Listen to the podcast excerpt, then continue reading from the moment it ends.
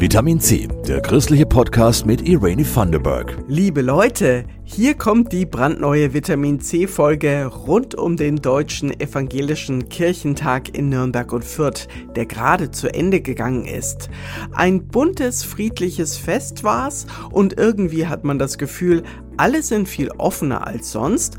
Die Stimmung ist einfach wunderbar.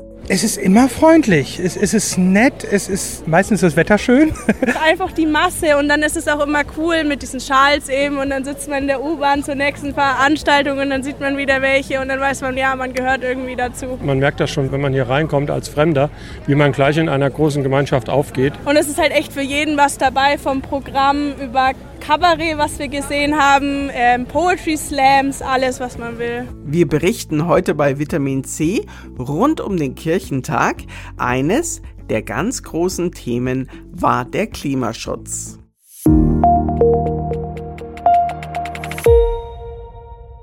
Eckhard von Hirschhausen, Luisa Neubauer und der evangelische Landesbischof Bedford Strom waren auf dem Kirchentag als prominente Mahner für mehr Klimaschutz. Es wurde aber auch protestiert während des Kirchentags. Am Kirchentagsfreitag haben Aktivisten der letzten Generation den Autoverkehr vor dem Hauptbahnhof in Nürnberg lahmgelegt. Später am Freitag gab es dann auch am Hauptverkehrsknotenpunkt Plärrer Protest mit einer Menschenkette von Christians for Future und dem Bund Naturschutz. Jasmin Kluge war dort dabei. So klingt es auf dem Nürnberger Plärrer, einem der Verkehrsknotenpunkte normalerweise.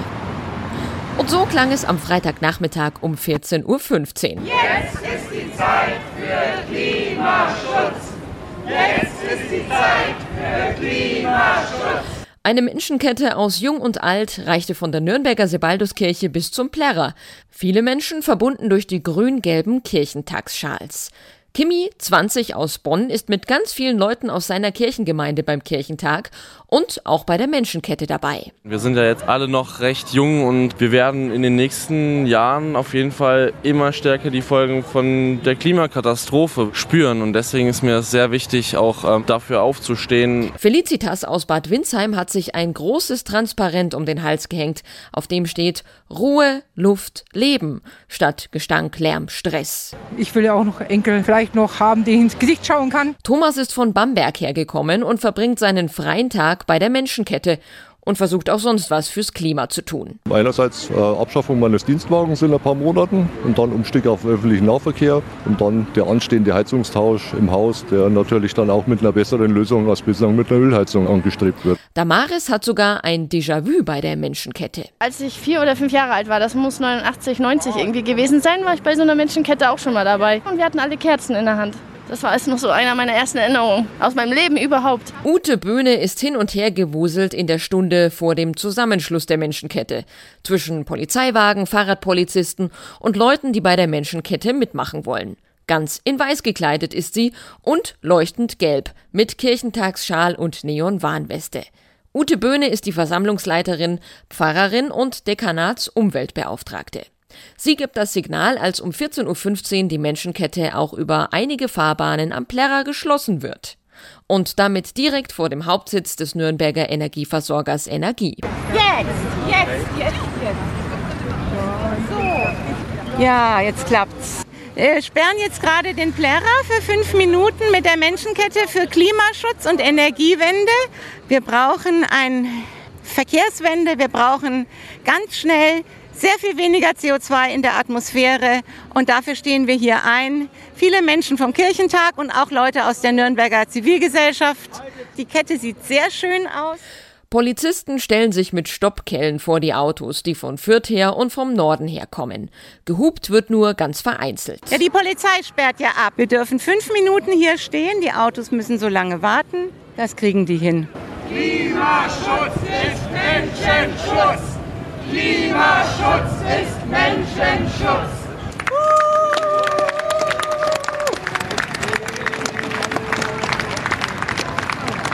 Insgesamt haben ungefähr 500 Menschen bei der Menschenkette mitgemacht. weniger als erhofft. Es ist schade, dass wir die Menschenkette nicht bis nach St. Reuth machen konnten. Wir hätten sie auch wirklich sehr gerne bis zum Frankenschnellweg gemacht, denn wir wollen uns natürlich auch gegen dieses Wahnsinnsprojekt Frankenschnellwegausbau stellen.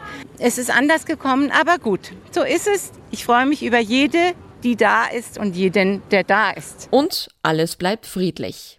Zum radikaleren Protest der letzten Generation in Nürnberg, ein paar Stunden zuvor am Freitag, gibt es unterschiedliche Meinungen bei den Leuten in der Menschenkette. Ich persönlich habe bisher noch nicht den Mut gefunden, mich solchen Aktionen anzuschließen, aber ich bewundere die Menschen, die das machen. Also ich habe da große Achtung vor. Mir ist das ganz wichtig, dass man das friedlich macht, weil auch äh, Menschen in der Bevölkerung braucht, die das Ganze akzeptieren. Was ich mir wünsche, ist, dass Menschen endlich mal sich wieder die Hände reichen und ihre verfahrenen und eingefransten ja, Positionen verlassen, aufeinander hören, miteinander diskutieren und miteinander für einen besseren Weg in die Zukunft sorgen. Und das lassen wir als Schlusswort so stehen.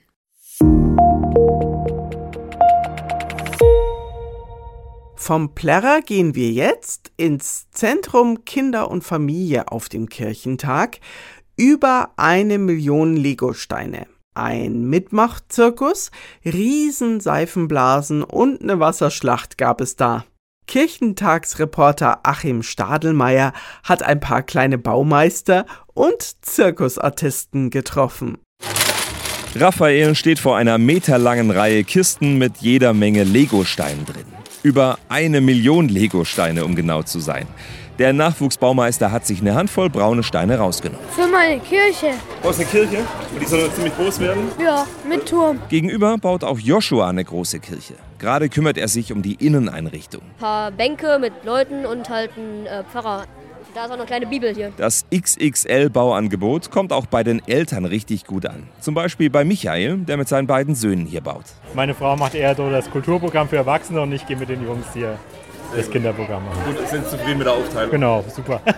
Auch draußen ist die Stimmung bestens. Beim Zirkus Talentino aus der Nähe von Stuttgart können sich Kinder zum Beispiel im Jonglieren ausprobieren. Silas versucht gerade einen Teller auf einem Holzstock zu balancieren. Ja, es, es funktioniert eigentlich, bloß äh, jetzt klappt es irgendwie nicht mehr. Das liegt bestimmt an der Aufregung. Gleich ist nämlich die Aufführung, bei der etwa 25 Kinder ihre Kunststücke präsentieren. Paula ist mit einer Seiltanznummer dabei. Und hat sie viel trainiert? Nein, das ging. Bei der Aufführung geben Paula und die anderen dann ihr Bestes und bekommen natürlich ordentlich Applaus.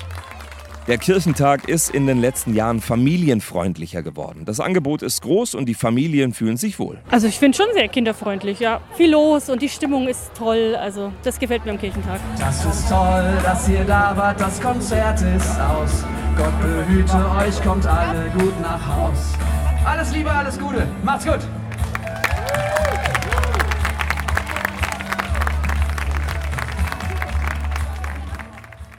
Kommt alle gut nach Haus, wie gerade im Lied. Das gilt auch für die Kirchentagsbesucher aus ganz Deutschland, die wieder nach Hause reisen, so wie die zwei, um die es jetzt gleich geht. Jede Menge Promis waren beim Deutschen Evangelischen Kirchentag. Habeck, Scholz, Baerbock, Luisa Neubauer. Die Promis sind das eine, das andere sind die Menschen, die den Kirchentag eigentlich ausmachen. Ehrenamtliche Helferinnen und Helfer, kleine und große Organisationen und die vielen Kirchentagsfans. Die ganzen unkomplizierten Begegnungen. Meine Kollegin Jasmin Kluge hat eine Mutter und ihren Sohn angequatscht in einer Kirchentagsmessehalle in Nürnberg. Ich heiße Nils, ich bin zehn, ich komme aus, aus dem Taunus. Und Nils hat ganz viele, viele Kirchentagsschals an seinem Rucksack rangebunden. Weil ich möchte dann eben alle Schals mitnehmen. Ich finde das auch eigentlich schön und meine Mama macht es auch. Ja, und auch Mama Christines Rucksack ist mit Tüchern in allen Farben behängt. Hamburg war sein erster, da war ein halbes Jahr alt. 2012 geboren und Mai 13 das erste Mal auf dem Kirchentag in Hamburg. Christine und Nils haben aus dem Taunus nach Nürnberg beide ihre Trompeten mitgebracht, haben mit ihrem Posaunenchor Einsätze auf dem Klarissenplatz oder dem Lorenzerplatz. Christine ist die Posaunenchorleiterin bei Ihnen in der Gemeinde und sie liebt den Kirchentag. Man trifft ganz viele nette Menschen, macht tolle Erfahrungen. Momente, egal ob das jetzt eine Bibelarbeit ist oder diese ganzen Podien, äh, wenn die Gespräche, die einfach interessant sind oder wo man sich einfach auch dazugehörig fühlt. Und da wir auch Posaunenkorbleser sind, kann man die Menschen damit sehr erfreuen. Generell kämpft die Kirche ums Überleben. Und deshalb bin ich eigentlich immer wieder überrascht, dass es so viele Leute gibt, die auf den Kirchentag kommen. Und auch junge Leute, was man ja sonst in der Kirche gar nicht sieht. Nach ihren schönsten Erlebnissen bisher auf dem Kirchentag, frage ich die beiden. Gestern Abend um 22 Uhr war, was war das? Der Abendsegen. Der Abendsegen, den fand ich schön. Und Samstag, da ist der Abend der tausend Lichter, darauf freue ich mich. Also es war ein lustiges Erlebnis. Wir waren in der Innenstadt in einer Pizzeria und wollten ein Bier trinken. Ich habe dann ein Weizenbier bestellt und das kam dann in einer Art Weinglas. Und meine Mitbläserin, die eine, hat ein Bier vom Fass bestellt. Das kam auch im Weinglas. Und dann habe ich gedacht, also es ist schon interessant. Bei uns in Hessen gibt es eigentlich Weizenbier im Weizenbierglas. Das fanden wir sehr, sehr lustig. Wenn uns jemand eine Erklärung liefern kann für die seltsamen Gläser in der Pizzeria, schreibt uns gerne. Christine ist jedenfalls ganz beseelt vom Kirchentag. Sie ist im Kirchenvorstand in ihrer Gemeinde und ihr Glauben gibt ihr sehr viel. Also ich würde sagen schon ja von Kind auf. Ich habe eine Kollegin, die nichts mit Kirche an Hut hat und die sagt immer zu mir, ich beneide dich um deinen Glauben und dass du daran denken kannst und glauben kannst, weil ich kann es nicht. Und es gibt einfach mal Momente, wo man denkt, ja, der da oben hat seine Finger im Spiel. Und die Institution Kirche machen statt meckern, sagt Christine. Man soll nicht immer alles negativ sehen und man kann die Kirche nur ändern, wenn man selbst dabei ist und auch versucht, was zu ändern und nicht alle Traditionen brechen, aber trotzdem ein bisschen modern werden. So wie auf dem Kirchentag in Nürnberg. So, das war's für heute. Eine neue Vitamin C Podcast Folge kommt wie immer am nächsten Sonntag raus. Wir freuen uns drauf und ihr gebt bitte weiter, wo es tolle Beiträge vom Kirchentag aus Nürnberg zu hören gibt, nämlich hier bei Vitamin C, dem christlichen Podcast. Danke noch an Christoph Leferz und Jasmin Kluge für die Redaktion. Ja, und euch allen einen schönen Tag. Eure Irani. Das war Vitamin C, der christliche Podcast. Für Fragen oder Anmerkungen schreibt uns an pod-vitaminc.epv.de. Vitamin C, jeden Sonntag neu.